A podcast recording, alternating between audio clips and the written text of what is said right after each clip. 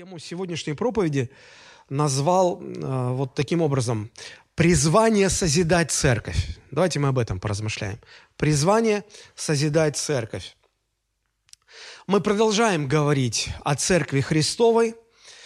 Э, я считаю, что мы много должны уделять этой теме внимания, много говорить о церкви, потому что церковь, помните, как в прошлый раз мы говорили, мы читали из послания к Ефесянам, 1 глава, 22 стих, что Бог поставил церковь превыше всего – вот вообразите только. А, все творение, видимое – это земля, вселенная, все творение невидимое – это духовный мир, небожители.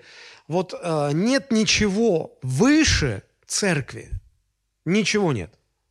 Есть много значимых, важных вещей, институтов, учреждений, установлений Божьих, но превыше всего Бог поставил церковь. Почему? Потому что церковь наверное, можно сделать такой вывод, церковь важнее всего остального творения. Еще какой довод я а, в качестве аргумента могу использовать. До того, как появился видимый сотворенный мир, был только Бог. Вначале был Бог. Да? Потом Бог э, сотворил мир, тварный мир, видимый, невидимый. И мы знаем, что однажды э, земля, все дела на ней сгорят, видимый физический мир прекратит свое существование. И вот когда он прекратит свое существование, останется Бог и церковь. И простая логика подсказывает, что Очевидно, что весь этот мир, вся эта вселенная, Земля со всем человечеством, они были созданы Богом для того, чтобы Бог мог создать церковь. На протяжении тысячелетий был подготовлен план искупления, спасения, и вот уже две тысячи лет Бог созидает церковь. Мы не знаем, когда этот процесс завершится, но однажды он завершится – и можно, наверное, с большой долей уверенности сказать, что смысл всего творения заключается в том, чтобы Бог на выходе, если так можно грубо сказать, на выходе получил церковь, невесту для своего сына. Это говорит о том, что церковь э, чрезвычайно важна. Если она поставлена выше всего, она обладает чрезвычайной, уникальной важностью.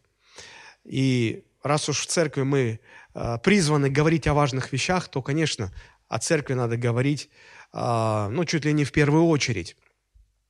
К тому же, мы знаем, что на протяжении тысячелетий э, рождались и умирали миллионы людей, миллиарды даже людей. Создавались города, страны, целые империи. Одна эпоха сменялась другой эпохой. Но во все времена самой значимой задачей была всегда для Бога, по крайней мере, задача созидания церкви. А, люди создавали бизнесы, строили города, создавали даже новые страны, делали великие открытия в науке, в медицине, а, занимались политикой, покоряли космос. Можно много перечислять человеческих занятий, которые поражают наше воображение – масштабом, глубиной, величием. Но все это не сравнится с важностью призвания созидать церковь. Я понимаю, что, может быть, а, в это трудно как-то вериться, особенно людям неверующим. Но, по крайней мере, мы, как христиане, мы, церковь, мы должны очень хорошо понимать, что а, если верить Библии, а мы верим Библии, правда же, нет более важной, нет более значимой деятельность или задача на земле, чем созидание церкви. Кто созидает церковь? Позвольте вас спросить. Мы, а Бог? И Бог. И Бог, и люди. А как понять хотя бы э, ну, приблизительно, как понять схематично, как понять, где роль Бога, где роль человека, в чем роль Бога, в чем роль человека? Сложный вопрос. Мы говорили в прошлый раз о церкви как-то глобально так, да? вот, в целом. Сегодня мне бы хотелось э, поговорить о церкви, о церкви локально. И в этой связи мне кажется, что если речь идет о, созидании церкви Богом, то Бог созидает церковь глобально, стратегически, э, запланировав все в дизайне церкви по своей воле до мельчайших подробностей. Если говорить о роли человека в созидании церкви, то его роль локальна, его роль тактическое, потому что люди как раз здесь, на местах, каждый в своей поместной церкви что-то делает, и при действии в свою меру каждого члена созидается церковь. Правда же, как мы читаем из послания к Ефесянам. И вот все христиане, рожденные Святого Духа, они, а, получив спасение, они не зависают где-то между небом и землей. Бог сразу же их помещает куда? А, в поместную церковь. И каждый христианин призван участвовать в созидании своей поместной церкви.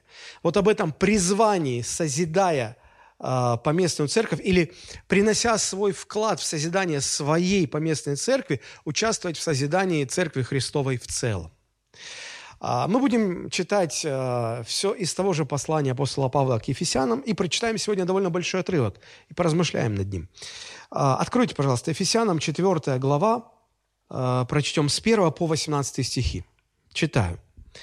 «Итак, я узник в Господе, — говорит Павел, — умоляю вас поступать достойно звания, в которое вы призваны, со всяким смиренномудрием и кротостью и долготерпением, снисходя друг к другу любовью, стараясь сохранять единство Духа в союзе мира, одно тело и один Дух, как и вы призваны к одной надежде вашего звания – один Господь, одна вера, одно крещение, один Бог и Отец всех, который над всеми и через всех и во всех нас. Каждому же из нас дана благодать по мере дара Христова. Пропускаю пару стихов.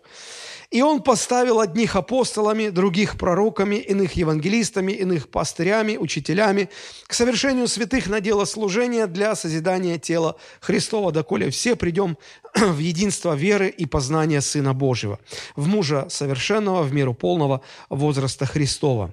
Дабы мы не были более младенцами, колеблющимися и увлекающимися всяким ветром учения, по лукавству человеков, по хитрому искусству обольщения, но истинной любовью все возвращали верили в того, который есть глава Христос, из которого все тело, составляемое и совокупляемое посредством всяких взаимно скрепляющих связей, при действии в свою меру каждого члена получает приращение для созидания самого себя в любви. Посему я говорю и заклинаю Господом, чтобы вы более не поступали, как поступают прочие народы, по суетности ума своего, будучи помрачены в разуме, отчуждены от жизни Божией по причине их невежества и ожесточения сердца их. Мы с вами опустили 9 и 10 стихи, потому что они аргументируют то, что написано в 8 стихе. А, они настолько отвлекут от главной темы, как-нибудь поговорим и о них. Но вот этот отрывок мне представляется э, законченным по смыслу, и мне бы хотелось на его основании порассуждать. я хотел бы затронуть три основных мысли или три основных темы. Сначала мы поговорим о призвании созидать церковь, что это такое вообще. Затем мы поговорим о духовном единстве как основании для созидания церкви. И потом мы поговорим о духовных дарах и о характере нашем, с помощью которых мы, люди, можем участвовать в созидании церкви. Вот эти три вещи, давайте начнем по порядку с первой. Сначала мы поговорим о призвании созидать церковь. Если вы внимательно читали и изучали послание к Ефесянам, а есть такие, кто не просто читал, а еще и изучал послание к Ефесянам, вот, слава Богу. Наверняка вы заметили, или, может быть, вам говорили, или вы читали, что оно а, условно состоит из двух частей. Там всего шесть глав. И вот первые три главы, они представляют теоретические знания, а последующие три главы, четвертая, пятая, шестая, они говорят нам о практическом применении первой части. Богословы первую часть, первые три главы называют доктринальной частью послания к Ефесянам, а последующие три главы – практической – и вот что интересно, что практическая часть, начиная с 4 главы, 1 стиха, апостол Павел там сразу же говорит о призвании. Посмотрите, я прочитаю 4 глава с 1 стиха. «Итак, я, узник в Господе, умоляю вас поступать достойно звания, которое вы призваны». А здесь, мне кажется, переводчики пошли на некоторую неточность, потому что в оригинальном тексте вместо слова «звание», которое мы видим в русском переводе, стоит слово «призвание». Призвание. Возможно, переводчики э, ушли от этого слова, заменили его на слово «звание», для того, чтобы э, в русском языке фраза была более благозвучной. Да, потому что если бы они бы точно перевели, было бы так. «Умоляю вас поступать достойно призвания, в которое вы призваны». Масло масляное. Тавтология, повторение, и как-то не очень звучит. И э, ради благообразности звучания возможно так. Но я э, хочу сделать акцент на том, что там стоит слово, полноценное слово «призвание». Апостол Павел говорит, «Я умоляю вас поступать достойно призвания, в которое вы призваны. В греческом языке нет тавтологии. И вот эта вот приставка, в которое вы призваны, она тоже очень важна. Давайте мы начнем рассуждать. Вот смотрите, само слово призвание, оно э, достаточно сложное, многогранное. Оно употребляется не только в церковной среде, но и мирскими людьми, когда говорим о призвании, ну, например, призвание быть врачом, призвание быть преподавателем, призвание быть э, военным, призвание быть художником и так далее. Таких призваний может быть тысячи, десятки тысяч. Это призвание, оно определяется чем? Профессиональной принадлежностью. Или же внутренними какими-то наклонностями человека к той или иной сфере деятельности, к той или иной профессии, внутренними способностями, внутренними талантами. То есть это призвание определяется внутренними способностями человека.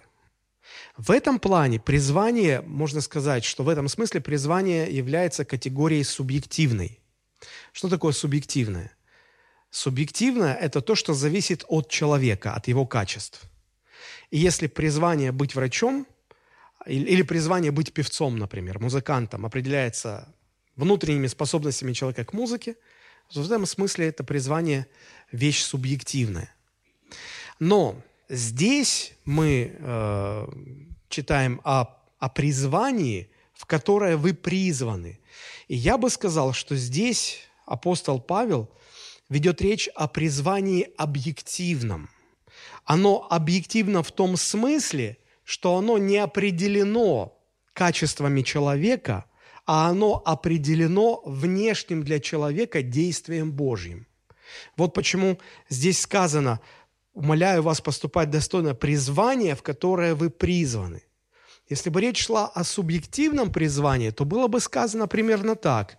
Умоляю вас поступать достойно призвания, которое определяется вашими способностями, дарами и талантами. Это субъективное призвание, правда? Может быть, сложно для вас, но это важно, чтобы вы поняли. Но когда речь идет о призвании, в которое мы призваны Богом, то здесь понятно, что Бог нас призвал, и в основе этого призвания не лежит наши какие-то способности, таланты, качества, но исключительно Божье решение выбрать нас. То есть Бог нас выбирал не так, что, знаете, как в армии выбирают, ставят какую-то задачу, выбирают так, ага, давай, ты боец, ты, ты, ты. Не, а ты не сможешь, ты слабенький, слишком хиленький. Бог не так нас выбирал. Бог нас выбрал не обращая внимания на наши качества, способности и так далее. Они ему были не нужны. Мы все были недостойны Божьего избрания, правда же? Мы спасены по благодати. И в этом смысле э, Бог не руководствовался никакими нашими качествами. Он, он умер за всех. И кто откликается на Божий призыв, те обретают спасение, и те входят в это призвание. Это призвание объективно в том плане, что не зависит от качеств человека, а зависит исключительно от Божьего действия. Вот Бог решил, Бог определил, Бог выбрал, Бог призвал, и поэтому мы призваны. Хорошо. В чем же смысл такого призвания и что оно означает? Апостол Павел в самом начале этого послания молится за верующих, и наряду с а, другими просьбами в молитве он просит Бога, чтобы Бог открыл нам глаза, просветил очи сердца нашего, чтобы мы поняли, в чем заключается это призвание. Посмотрите, Ефесянам 1 глава с 15 стиха и по 18.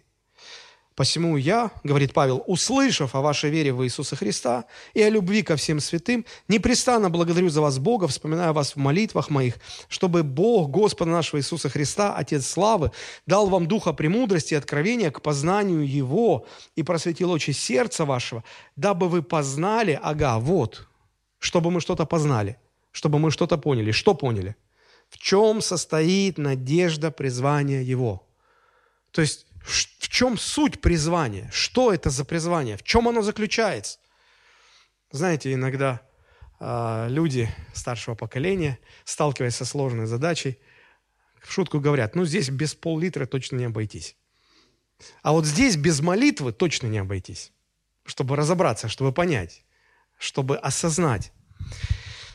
И вот э, в первой, во второй главе Бог, э, апостол Павел показывает, что э, вот это призвание, оно, мы, по сути дела, призваны к трем основным вещам. Ну, во-первых, мы призваны быть детьми Божьими, об этом в первой главе сказано. А, во второй главе сказано о том, что мы призваны иметь прощение грехов. И далее, конец второй главы, третьей, четвертой и дальше главы, они показывают нам, что мы призваны э, быть соучастниками созидания Церкви Христовой. Посмотрите, как заканчивается вторая глава. Это стихи 19 и 22. А, «Итак, вы уже не чужие и не пришельцы, но сограждане святым и свои Богу, быв утверждены на основании апостолов и пророков, имея самого Иисуса Христа краеугольным камнем, на котором все здание, о каком здании идет речь? Духовное строение церкви. Все здание, слагаясь стройно, возрастает в святой храм в Господе. Это церковь на котором и вы устраиваетесь в жилище Божие Духом. Посмотрите, мы э, призваны быть детьми Божьими, мы искуплены, нам прощены грехи, и Бог встраивает нас с помощью Святого Духа в церковь. Быть встроенным.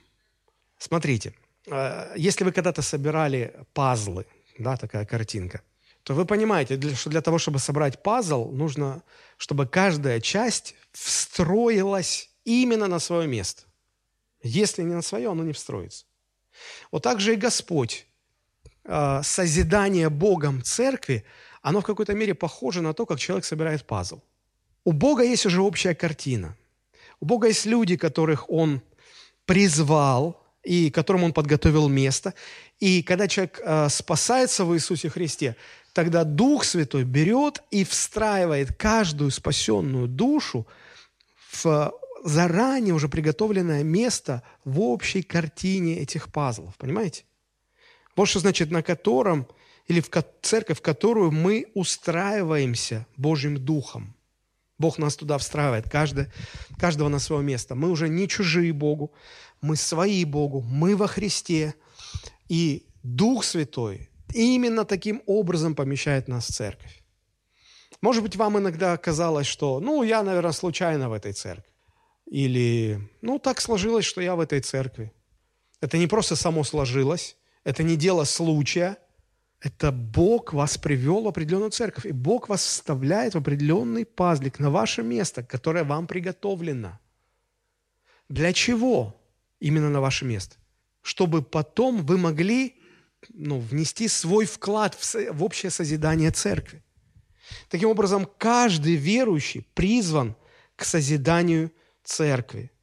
И речь идет именно вот об этом призвании здесь, когда в первом стихе 4 главы Павел говорит, «Я умоляю вас поступать достойно призвания, в которое вы призваны». Говорит, «Я вас умоляю, дети Божии, Христиане, братья и сестры мои, я вас умоляю, пожалуйста, поймите, осознайте, я за вас молюсь, чтобы для вас открылось это призвание. В чем оно заключается? Оно общее для всех нас, верующих. И оно заключается в одном. В том, чтобы мы принимали участие в созидании церкви. Это призвание созидать церковь. И это призвание объективно. То есть оно зависит не от призываемого, а от того, кто призывает – это его решение, и оно объективно.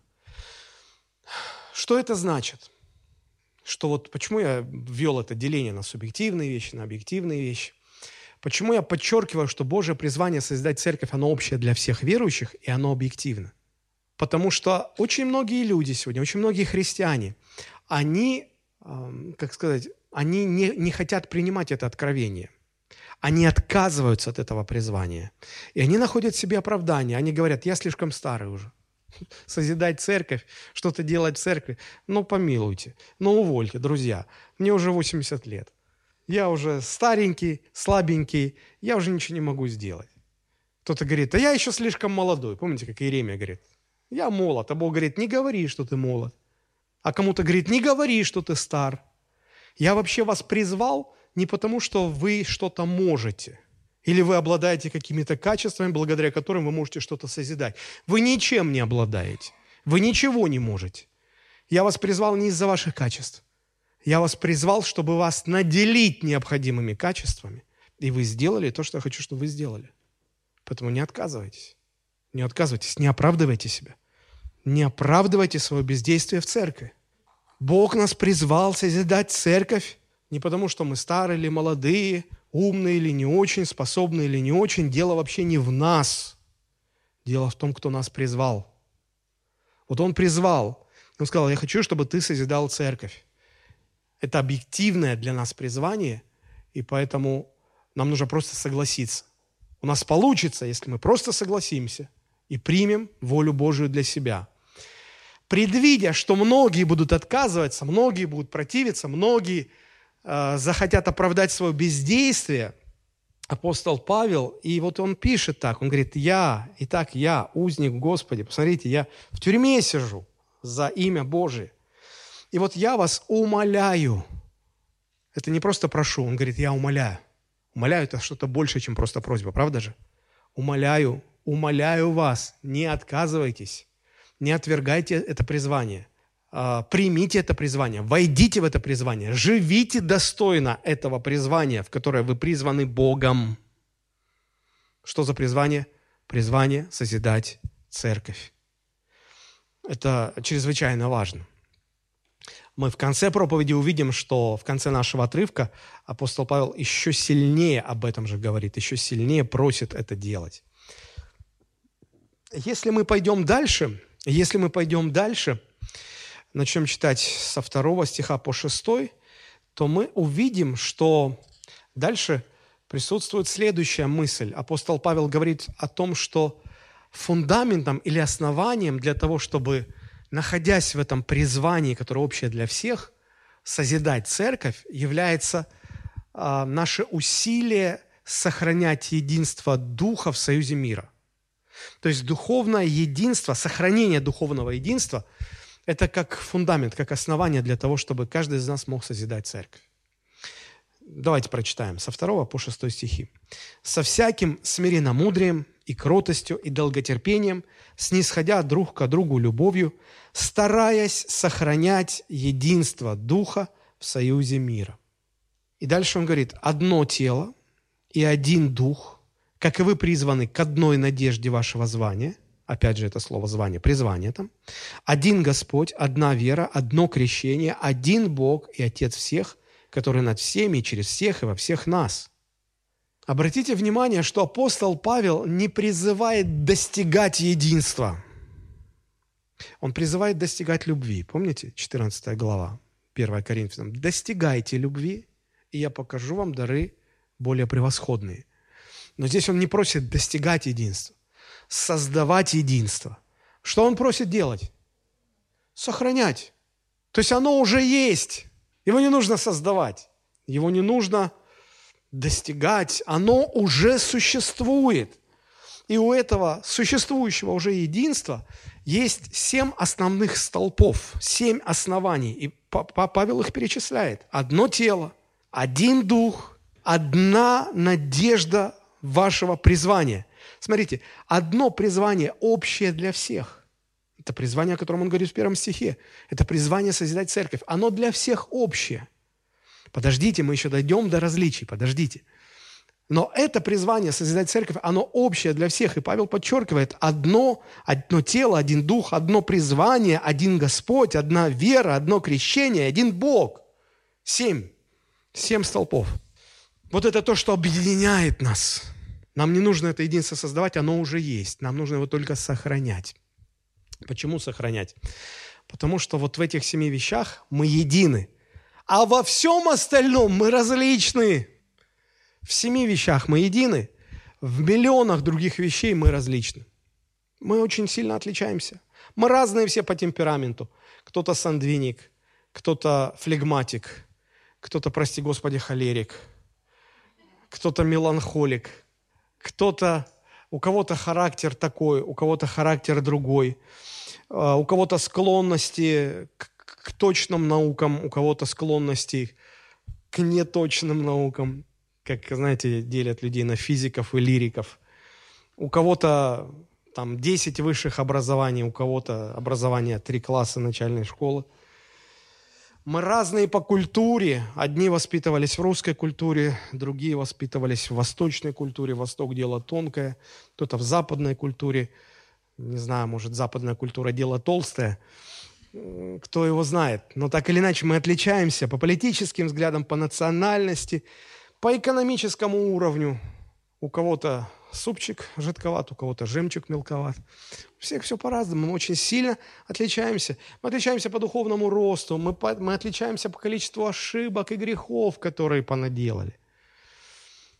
Представьте, в семи вещах одинаковые, едины, не одинаково, а едины, а в тысячах вещах очень-очень разные.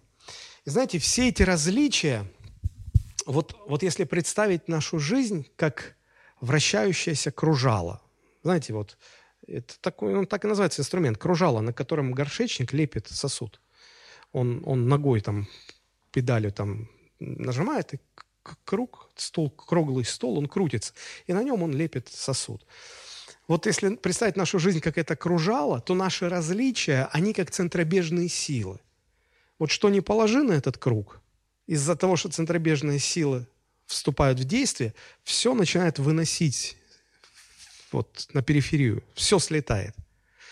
Так вот, из-за того, что так много различий, и они как центробежные силы разъединяют нас, разъединяют нас друг с другом, и только в семи вещах мы едины, апостол Павел говорит, поэтому старайтесь, старайтесь. А в некоторых переводах написано, приложите все возможные усилия, чтобы сохранить единство Духа в союзе мира. Это чрезвычайно важно. За всю историю нашей церкви а, от нас уходило довольно много людей. Я всегда спрашивал перед тем, как отпустить человека, я говорю, я, конечно же, тебя отпускаю, благословляю. Э, и просто мог бы ты сказать мне, в чем причина, почему уходишь? И люди говорили разные. Кто-то говорит, ну, вы слишком громко молитесь, поэтому, ну, я не могу так с этим смириться. Кто-то говорил, у вас слишком громкая музыка в церкви. Я привык, там, свечки, тишина, и Господу миром помолимся. А кто-то говорил, ну, у нас пастор такой вот эм, не слишком общительный. А другие говорили, у нас пастор слишком часто сует свой нос во все дела, и надо немножко по-другому. Кто-то говорил, ну, сама, само, сам ход богослужения не такой. В общем, так или иначе, все ответы сводились к тому, что вот вы такие, а я такой. И мне милее другая церковь, поэтому я ухожу. То есть получается, смотрите, получается, что такие люди, позв... я понимаю, что это вопрос сложный, и не хочу упрощать, что вот то, только в этом причина. Но, как правило, происходит это из-за того, что мы позволяем себе фокусироваться на наших различиях, и эти различия, как центробежные силы, разделяют нас. Разделяют. Если бы мы по заповеди, которую здесь оставляет апостол Павел, всеми силами старались сохранять духовное единство в союзе мира, то мы бы преодолели эти различия. Мы бы преодолели. И они бы нас не разъединили. А так получается, что Христос, живущий в нас, оказывается слабее различий, тоже живущих в нас. И эти различия сильнее нас разъединяют, чем Христос, который нас объединяет вместе. Неправильно это. Неправильно. Вот почему Павел пишет, старайтесь сохранять единство. Если не стараться, наши различия обязательно нас разъединят, рано или поздно.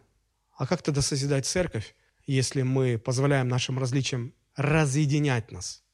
Вот и получается, что старание сохранять единство, духовное единство, это и есть основное условие для того, чтобы дальше, как на, как на фундаменте, как на базисе, уже что-то делать для созидания церкви.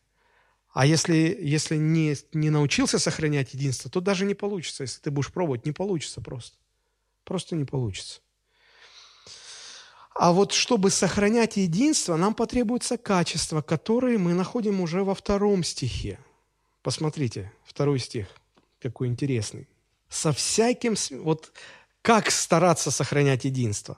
А вот ответ. Со всяким смиренно-мудрием и кротостью и долготерпением, снисходя друг к другу любовью. Что такое смиренно-мудрее? Очевидно, какой-то симбиоз смирения и мудрости. Вот смиряться и делать это мудро – вот это нужно. Потом дальше что там идет? Кротость. Что такое кротость? Кто-то сказал, кротость – это контролируемая сила. Кротким, не, не дерзким, не наглым, не таким вот напыщенным, кроткий. Дальше, долготерпение, не просто терпение, долготерпение. Долготерпение. Снисхождение, снисхождение друг к другу любовью. Снисхождение друг к другу любовью. В современном переводе знаете, как написано во втором стихе? терпеливо, с любовью переносите друг друга. Терпеливо, с любовью переносите друг друга. Удивительно, спасая нас во Христе, Бог сразу же помещает нас в церковь, соединяя с разными людьми. Ох, с разными. Иногда с неприятными нам людьми. Иногда с людьми, которые нам столько проблем доставляют. Иногда это люди, которые Просто смотришь на них и думаешь, Господи, ну зачем мы в одной церкви? Ну зачем? Ну какой в этом смысл? Ну за что ты меня так не любишь? Или его? Или нас обоих? Зачем ты нас вместе соединил? Мы так старательно друг друга избегали. И вот, знаете, как бывает, в мире еще нагрешили и решили, все, никогда тебя не прощу. И Бог берет и, и, и их обоих спасает и в одну церковь помещает. Господи, зачем? Ну зачем ты так? Оказывается, это воля Божья. Бог работает в вас. Бог работает в этих людях, которые неприятны для вас. Бог работает через вас в них, а через них в вас. Помните, как мудрый Соломон в притчах говорит, «Железо железо острит, а человек человека совершенствует». Удивительно, но вот это воля Божья. Поэтому не позволяйте различиям стать сильнее Христа внутри вас – не фокусируйтесь на различиях, иначе они разъединят церковь, разделят церковь.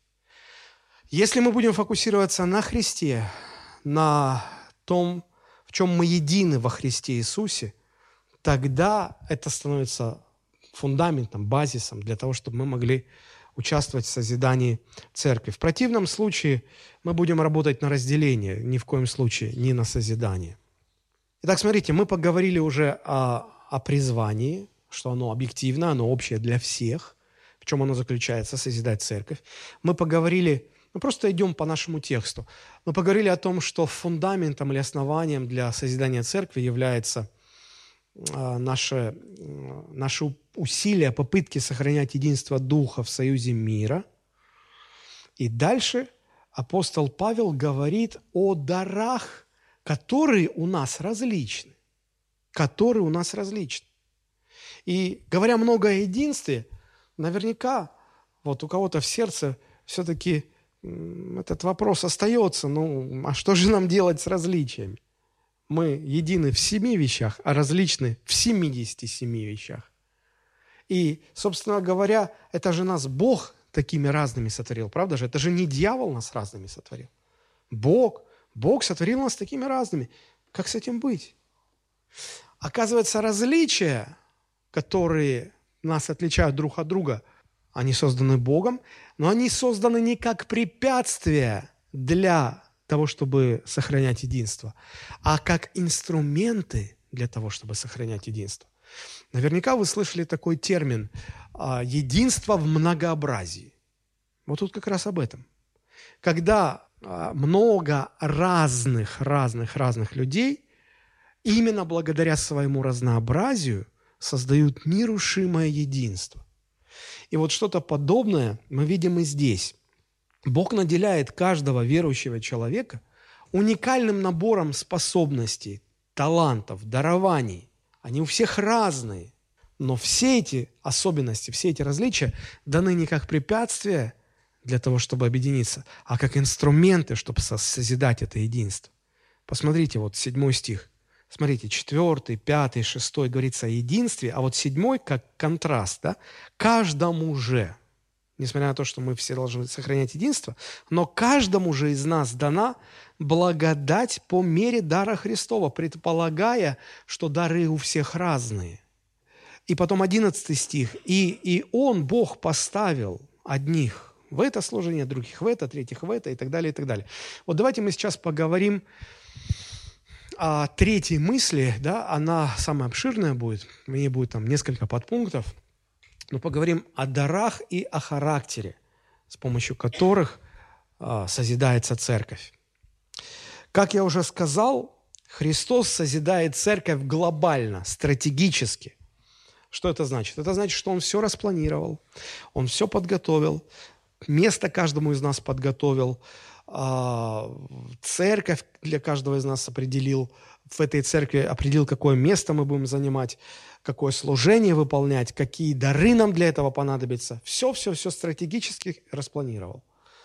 А человек участвует в созидании церкви локально. То есть вот находясь в какой-то локации, в каком-то определенном месте, и его действия, они носят тактический порядок. Стратегический, стратегия, тактика, понятно различие? Стратегия – это общий план такой большой, глобальный. Тактика – это то, что нужно сделать здесь и сейчас а, в масштабах ну, всей стратегии большой. Так вот, человек э, участвует в созидании церкви локально и тактически. И э, если каждый человек понимает свое место, понимает свои дары, понимает свое служение и участвует в этом служении, то через это он э, действует на созидание, он, он выполняет свое призвание, и он приносит а, вносит свою лепту в общее созидание своей поместной церкви и таким образом в, церковь, в созидание Церкви Христовой в целом.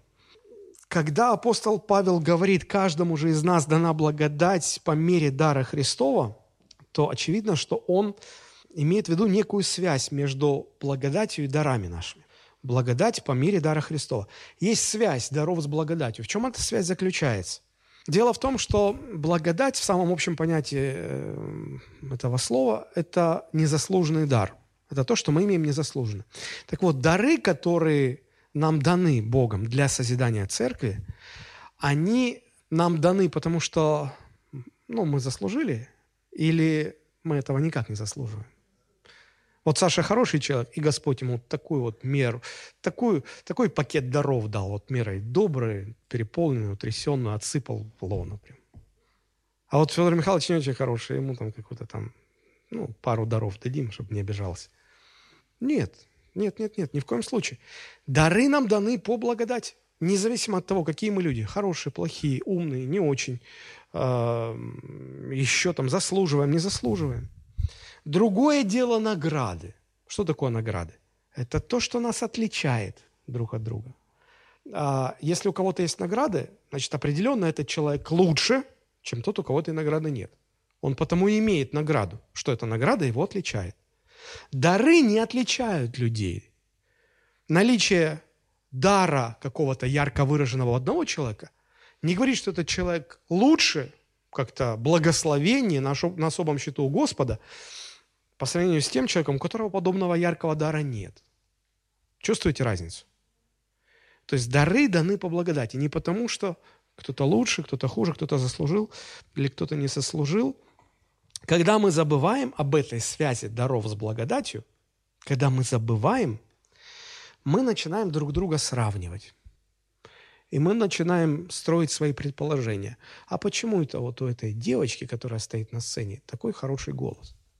А что, вот у моей дочери, моя дочь что хуже? И мы начинаем сравнивать, задавать какие-то нелепые вопросы. И начинается, кто-то лучше говорит проповедь, кто-то хуже говорит проповедь. И начинается, а почему так, а вот. И мы начинаем злиться, мы начинаем завидовать, мы начинаем соперничать. Приводит ли все это к созиданию церкви? Это приводит к разделениям, к разрушению – вот почему важно понимать связь даров с благодатью. То, что Бог дает уверовавшему дары для созидания церкви, это еще не значит, что один человек лучше, а другой хуже. Мы все одинаково ничего не заслуживаем. Просто Бог так решил. Бог так решил. Знаете, кто-то сказал, Бог не выбирает сильных, чтобы потом с их помощью осуществлять свои цели на земле. Бог выбирает ничего не значащих, чтобы сделать их сильными, и чтобы они выполнили потом то, что волю Божию. Вот. Поэтому, если вы хотите быть выбранным Богом, вам не нужно для этого никакие достоинства, ничего. Собственно говоря, если вы здесь сидите, и вы во Христе Иисусе, вы уже выбраны Богом. Вы уже выбраны Богом. И вам уже даны дары. Они разные, они отличаются. И это различие не говорит, что кто-то лучше, кто-то хуже. Нет. Наоборот, сам факт того, что Бог дает нам, уверовавшим, дары, дает нам место в поместной церкви, дает нам служение и говорит, вот теперь я хочу вместе с тобой что-то делать здесь. Это говорит о том, что Бог возвращает человеку некогда утерянное сотрудничество. Помните, до, до грехопадения Бог хотел э, с Адамом вместе что-то делать. Он попросил, чтобы Адам назвал всех животных. Было еще много планов у Бога. Но когда люди согрешили, Бог уже не мог сотрудничать с человеком. Бог выгнал человека из Эдемского сада. Это сотрудничество оборвалось. Но Бог именно для такого сотрудничества и предназначил человека. И вот во Христе уже, а, дав нам спасение во Христе Иисусе, повестив нас в церковь, дав нам духовные дары, Бог возвращает нам эту возможность. Бог говорит, вот теперь я тебя поставил здесь, дал тебе снаряжение, способности, вот теперь я хочу вместе с тобой что-то делать конкретное. Это же удивительно. Благодать проявляется еще и в том, что Бог сам определяет количество, тип, меру дарования каждого. Все это Он делает, исходя из своего дизайна, из своего плана, из своей стратегии, которая Бог уже запланировал, Бог уже составил все эти планы еще до того, как сотворил человечество. И вот однажды апостол Павел признает себя как недостойного человека, чтобы называться апостолом Божьим. Посмотрите. И он приводит аргумент. Это 1 Коринфянам, 15 глава, 9-10 стихи. Он говорит, я наименьший из апостолов. И даже недостоин называться апостолом, потому что я гнал церковь Божию. Вы же помните, что это бывший Савол, который гнал, преследовал учеников. Но он говорит, но благодатью Божией я есть то, что есть. Вот нам всем нужно получить это откровение, что благодатью Божией мы есть то, что есть. Ни больше, ни меньше. Мы все склонны страдать от чувства собственной неполноценности. Это из-за последствий грехопадения. Поэтому мы себя постоянно сравниваем с другими. И страдаем, если кто-то лучше нас поет, кто-то лучше нас говорит. И вот апостол Павел однажды понял, и нам нужно поднять однажды эту крайне важную вещь. Не надо себя сравнивать. Ты есть тот, кто ты есть. По Божьей благодати. Просто прими это и, и будь рад этому. Бог определил для каждого из нас поместную церковь, место в этой церкви, служение в этой церкви.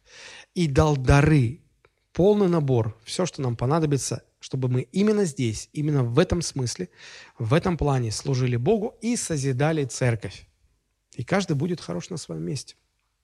Поэтому я всегда верил и говорил, что неважно, где ты служишь и кем ты служишь Богу. Главное, чтобы ты был там, где поставил тебя Бог, и занимался тем, что верил тебе Господь. Если это расставлять стульчики, и ты в этом верен, ты получишь полную награду на небесах. Неважно где, неважно чем, главное там, куда Бог поставил, и то, что Бог тебе поручил. Удивительно. Примерно ту же мысль мы встречаем у апостола Петра в его первом послании 4.10, когда апостол говорит, «Служите друг другу каждый тем даром, какой получил, как добрые домостроители многоразличной благодати Божией». Благодать Божия многоразлична, она разная. Каждому дано что-то свое. И мы, а, занимая свое место, свою позицию, и служа тем даром, который Бог нам определил, всему телу, мы вот приносим созидание церкви, мы приносим благодать, мы приносим благословение. Вот в этом заключается полноценная жизнь церкви. Это мы говорим сейчас о связи благодати с дара, о связи даров с благодатью. Теперь э, посмотрите. Дальше, если мы читаем, апостол Павел говорит о подготовке верующих к служению. Давайте с 11 стиха посмотрим. И он, то есть Бог, поставил одних апостолами, других пророками, иных евангелистами, иных пастырями и учителями к совершению святых на дело служения для созидания тела Христова. Смотрите, логику уловите. Бог поставил особые какие-то такие дары, апостолы, пророки, евангелисты, пасторы, учители. Вот каких-то вот таких вот э, людей Бог поставил в церкви. Для чего? К совершению святых на дело служения – для созидания тела Христова. Посмотрите, как в современном переводе это написано. Чтобы приготовить святой народ Божий к делу служения, к делу созидания тела Христова. То есть есть какие-то э, дары в церкви, это люди, которые духовно зрелые, которых Бог поставил специально для чего? Для того, чтобы они всех остальных в церкви подготавливали, скажите это слово, подготавливали, готовили, подготавливали. Для чего? Для служения, чтобы каждый занял свое место в служении, в общем служении церкви.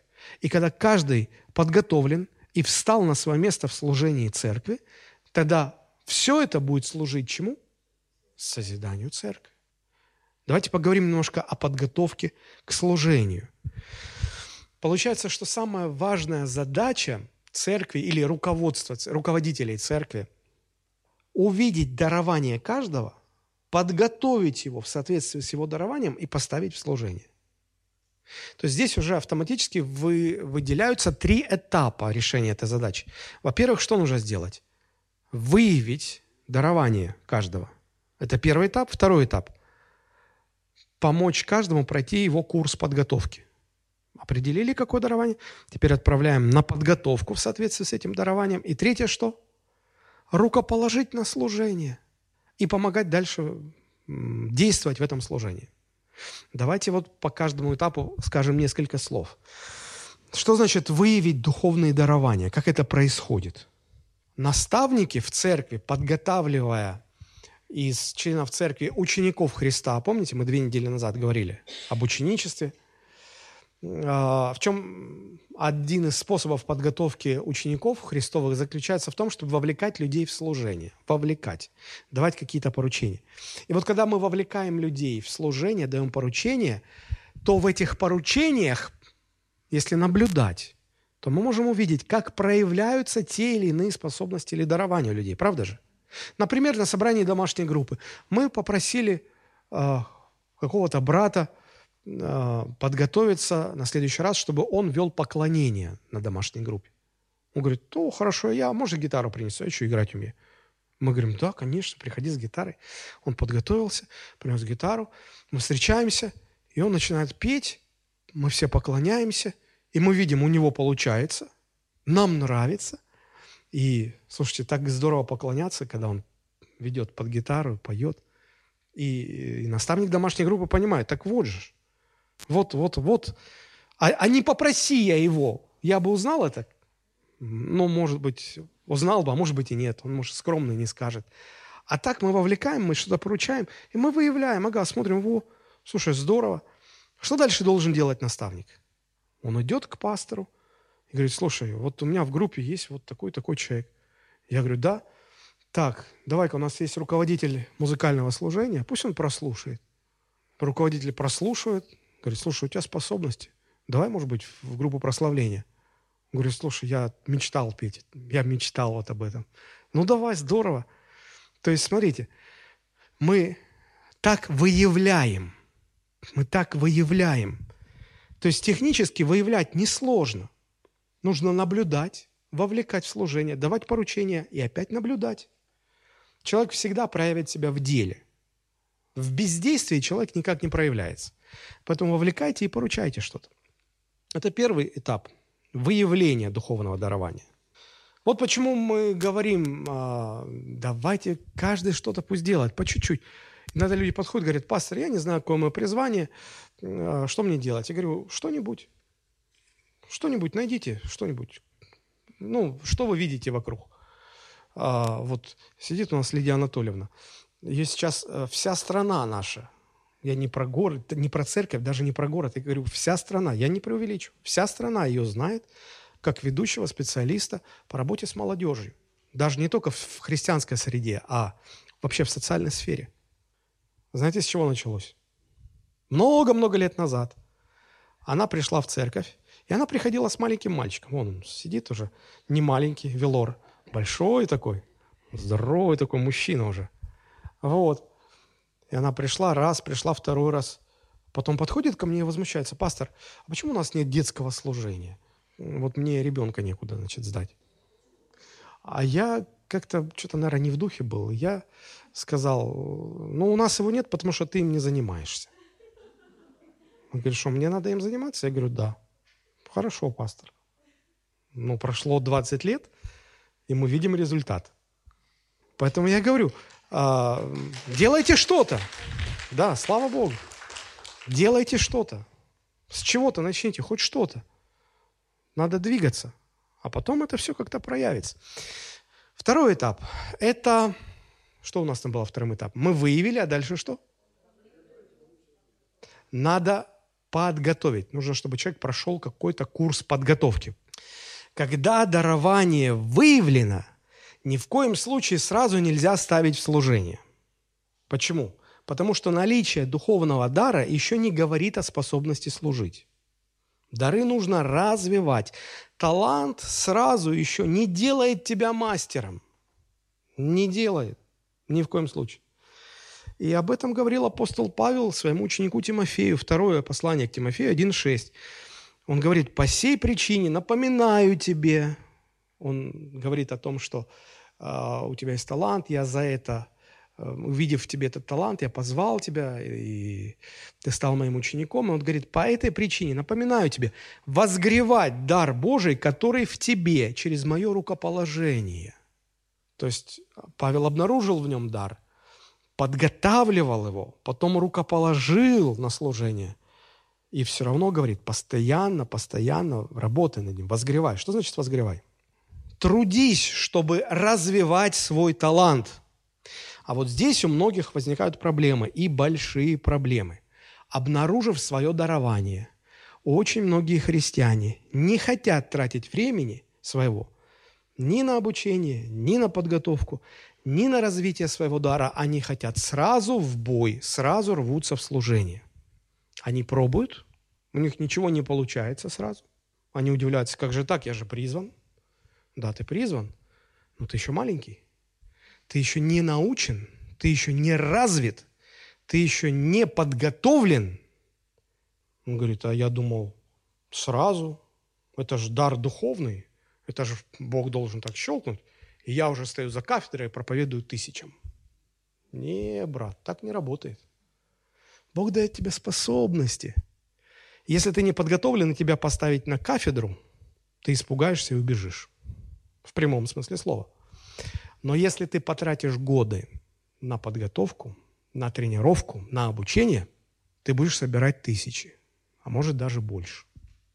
Если сможешь развить свой дар.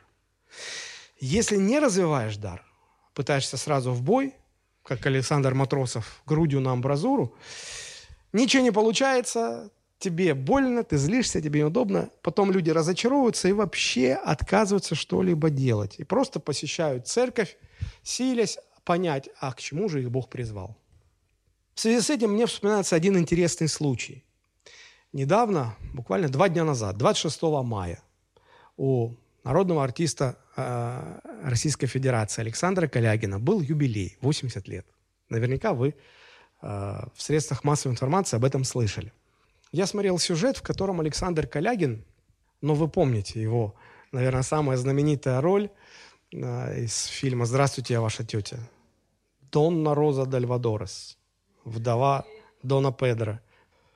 Он много ролей сыграл. Он очень талантливый. И он, он, сегодня ему 80 лет исполнилось, два дня назад исполнилось 80 лет. Он до сих пор работает, он до сих пор руководитель собственного театра, полон планов, намерений. Я на него смотрел. Он, конечно, полный. Я думаю, ну, наверное, тяжело. Но я думаю, у него столько энергии, я бы тоже хотел 80 лет иметь столько энергии, сколько у него. Так вот, он рассказывал как-то, что с самого детства он мечтал стать артистом. И вот в 13 лет, учась в школе, он решил написать письмо своему кумиру Аркадию Райкину. Он написал первое письмо, мама э, его почитала, Говорит, Саша, не позорься, да, давай я исправлю все ошибки. Короче, уже во второй редакции этого письма э, это письмо было отправлено Райкину, и Райкин таки ответил ему на это письмо, прислал ответ. И вот э, он рассказывает, Александр Калягин рассказывает, э, вот это письмо, этот ответ мастера произвел на меня глубочайшее впечатление и помог мне стать тем, кем я сегодня являюсь. Я хотел бы прочитать небольшой отрывок из этого письма. Послушайте.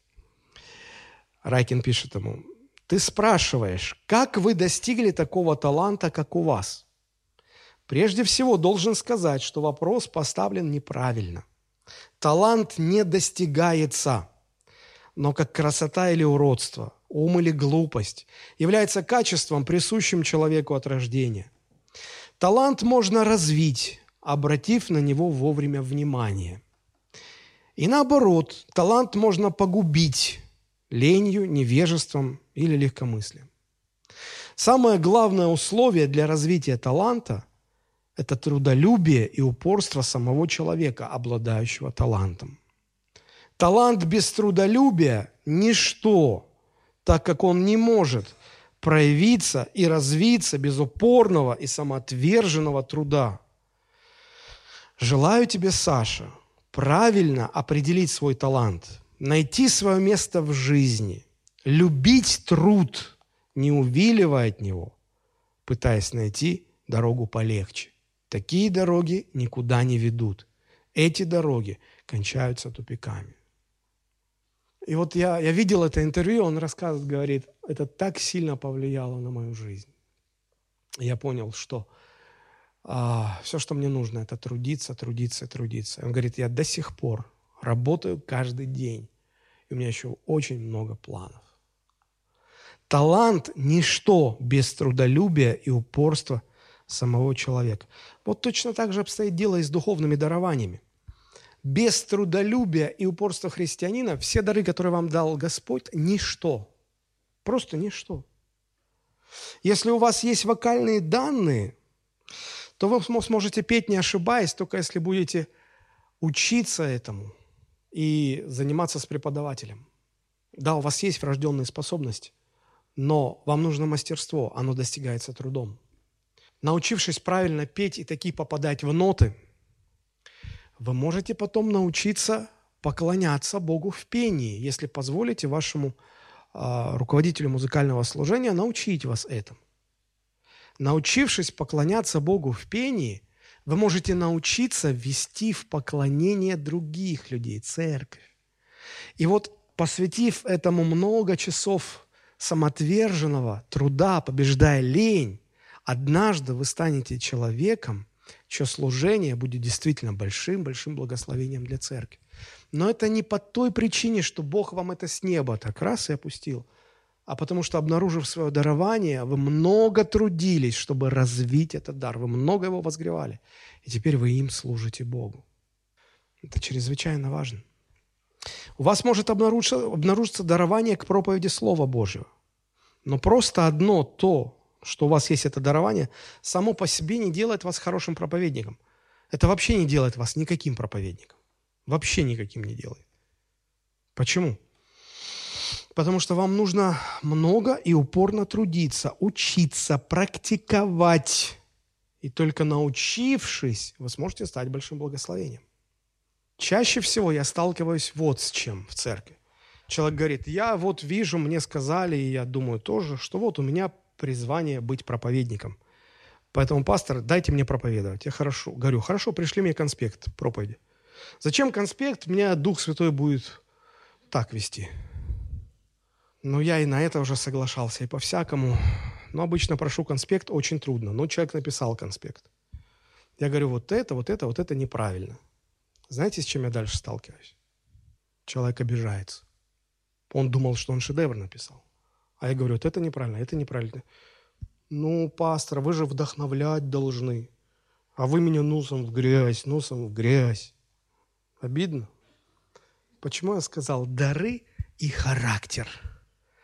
Вам нужен характер, правильный характер, чтобы, обнаружив свое дарование, научиться трудиться, Это вам в этом поможет только характер. Вам нужно много трудиться.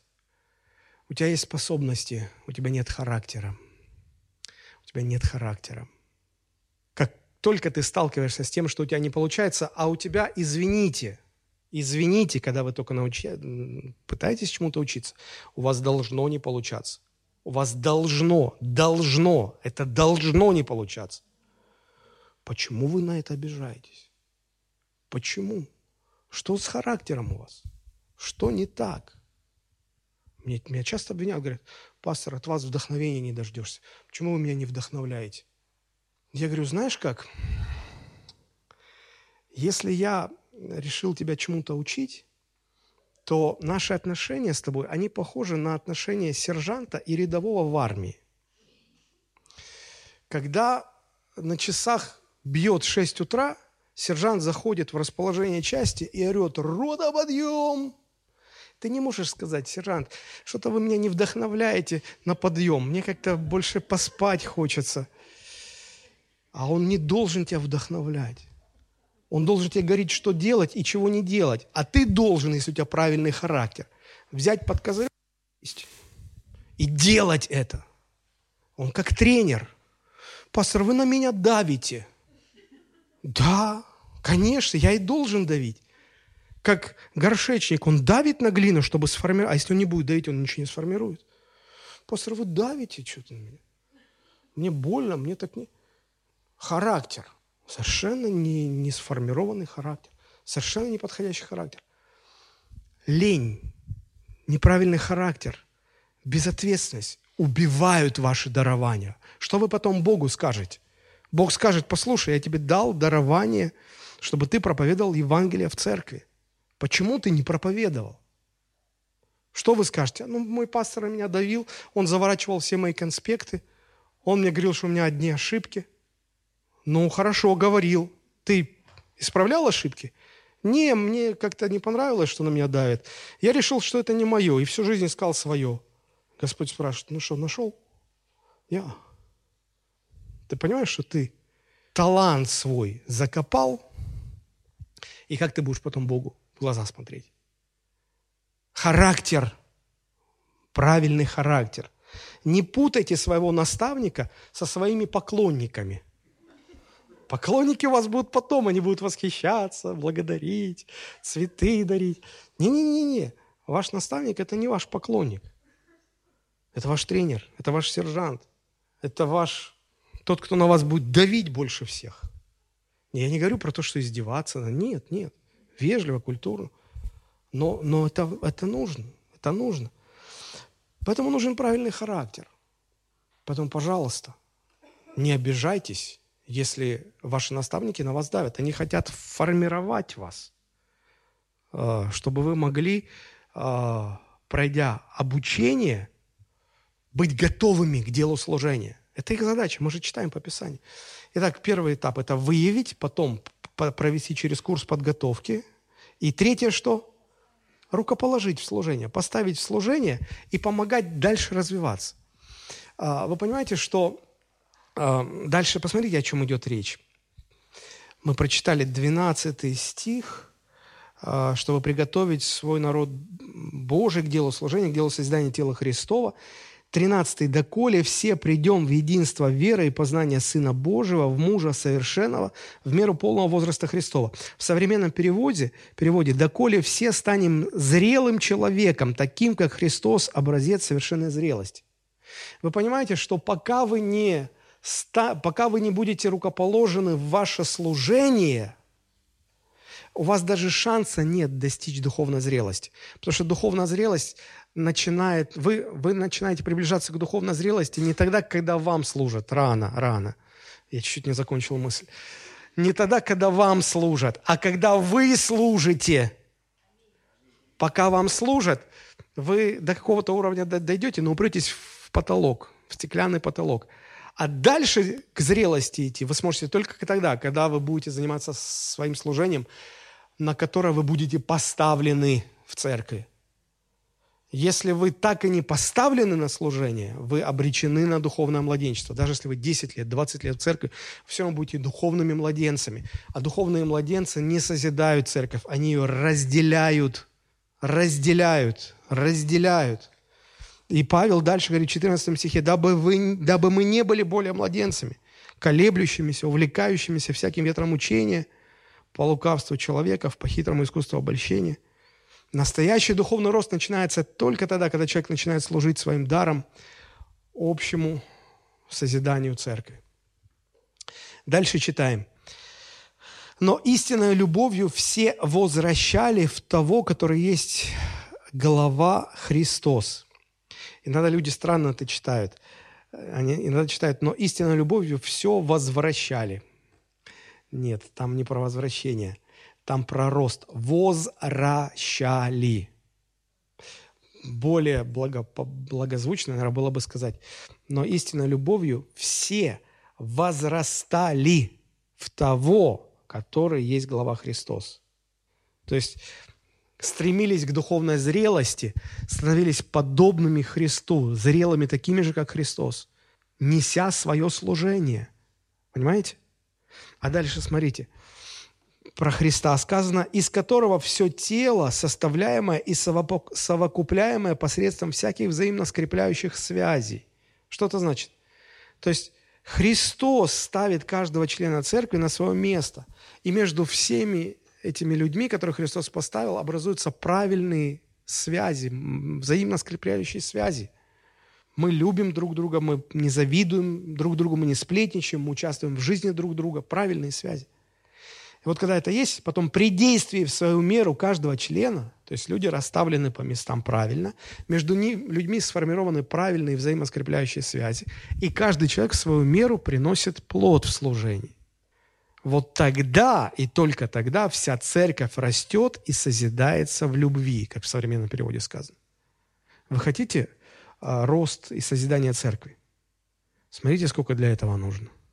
Не просто молиться, Господи, сделай нашу церковь большой.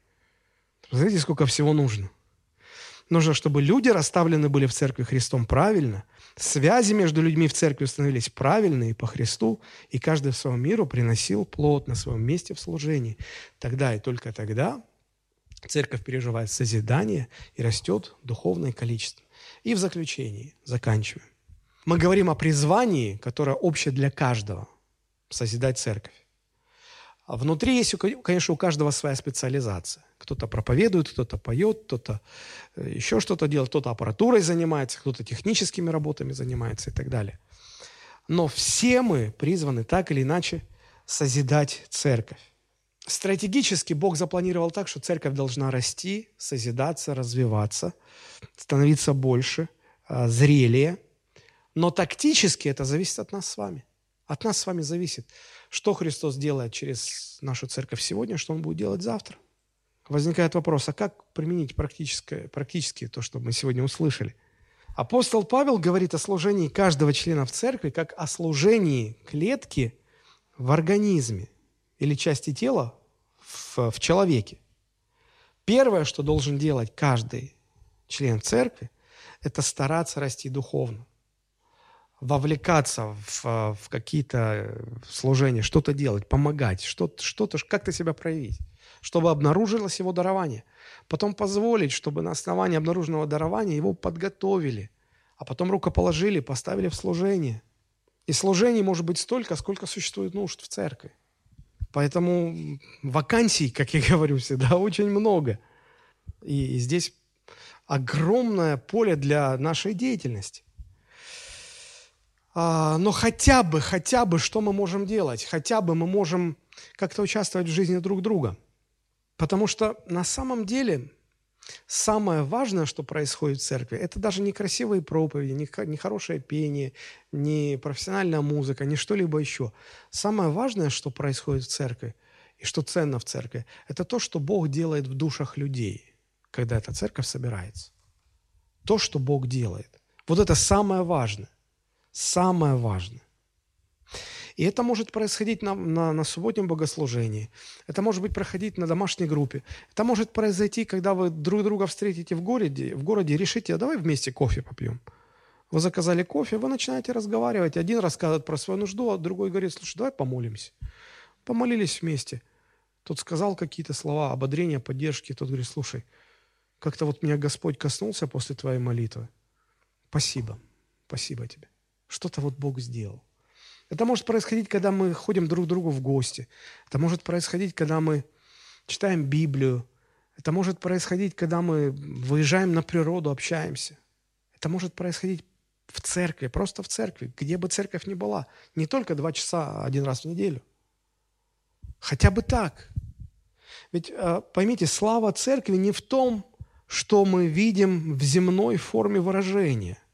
Слава церкви в том, что Господь делает в душах людей, используя для этого самые разные формы. Сегодня многие церкви большие и богатые – и они могут себе много чего позволить. Приходишь в такую церковь, тебя удивляет, как здесь все дорого-богато, как здесь уютно, как здесь красиво, какой здесь замечательный хор, музыканты, какой проповедник хороший, какие пасторы, как здорово, как все уютно, как и нам кажется, вот благословенная церковь, вот славная церковь, как здорово. Но есть церкви сегодня очень бедные, очень маленькие, в которых собирается, может быть, 3-5 пожилых человек, бабушки, старушки, дедушки. И за неимением какого-либо здания они собираются на улице. У них нет профессионального пастора, вообще никакого пастора, никакого проповедника нет. Это может быть где-то в какой-то азиатской стране. Но они собираются, они открывают Библию, они читают оттуда какие-то места и потом вместе молятся. Мы бы, оказавшись на служении такой церкви, подумали, Господи, какая жалкая церковь, какая жалкая, убогая церковь. Слушайте, но вот на таких собраниях люди могут переживать то, чего, чего не переживаешь в большой церкви. Дело не в, в каких-то внешних земных формах проявления. Дело в том, что Бог делает в душах людей в этой церкви. Вот это важно, вот это самое важное. Мне очень хочется, чтобы каждый из нас осознал, что у всех у нас одно призвание, общее на всех – созидать церковь Христову. И э, в самом начале нашего отрывка апостол Павел говорит, «Я умоляю вас, войдите в это призвание». А в самом конце нашего отрывка, 17-18 стихи, он не просто просит, он не просто умоляет. Посмотрите, он говорит, «Посему я говорю и заклинаю Господом». Что такое заклинаю? Знаете, что такое? Когда говорит, человек говорит, я не просто тебя прошу, я тебя заклинаю исполнить что-то. Это очень сильно. Человек говорит, я, я буквально заклинаю, это говорит, что если ты это не сделаешь, то, что я тебе сейчас скажу, да поразит тебя проклятие. Вот, вот такая сильная форма убеждения. Говорит, я заклинаю тебя. Он говорит, я заклинаю Господом, чтобы вы более не поступали, как прочие люди. Какие прочие люди? Которые отчуждены от жизни Божией, которые помрачены в разуме, которые находятся в рабстве своего суетного ума по причине невежества, ожесточения сердец, как неверующие, которые занимаются каждой своей жизнью, своими делами. Не будьте как они, осознайте свое призвание. Призвание общее для, кажд... для всех верующих – созидать Церковь Христову. Осознайте и войдите, и живите достойно этого призвания, в которое вы призваны. Не тратьте свое время впустую, занимайтесь тем, к чему Бог призвал вас. Созидайте Церковь Христову. Вот то, о чем я хотел бы сегодня сказать. Давайте мы помолимся. Помолимся, чтобы поднимемся, помолимся, чтобы Господь э, помог нам осознать эти все вещи и, и сделать какие-то выводы, принять какие-то решения. Потому что это Слово Божие, это Слово Божие, это воля Божия. Бог хочет, чтобы церковь созидалась, Бог хочет, чтобы люди в церкви жили послу, в послушании Слову, поступали по Слову, не просто были профессиональными посетителями общих собраний, а, а созидали церковь. Каждый, каждый, каждый. Отец Небесный, мы благодарим Тебя за Твою любовь и милость.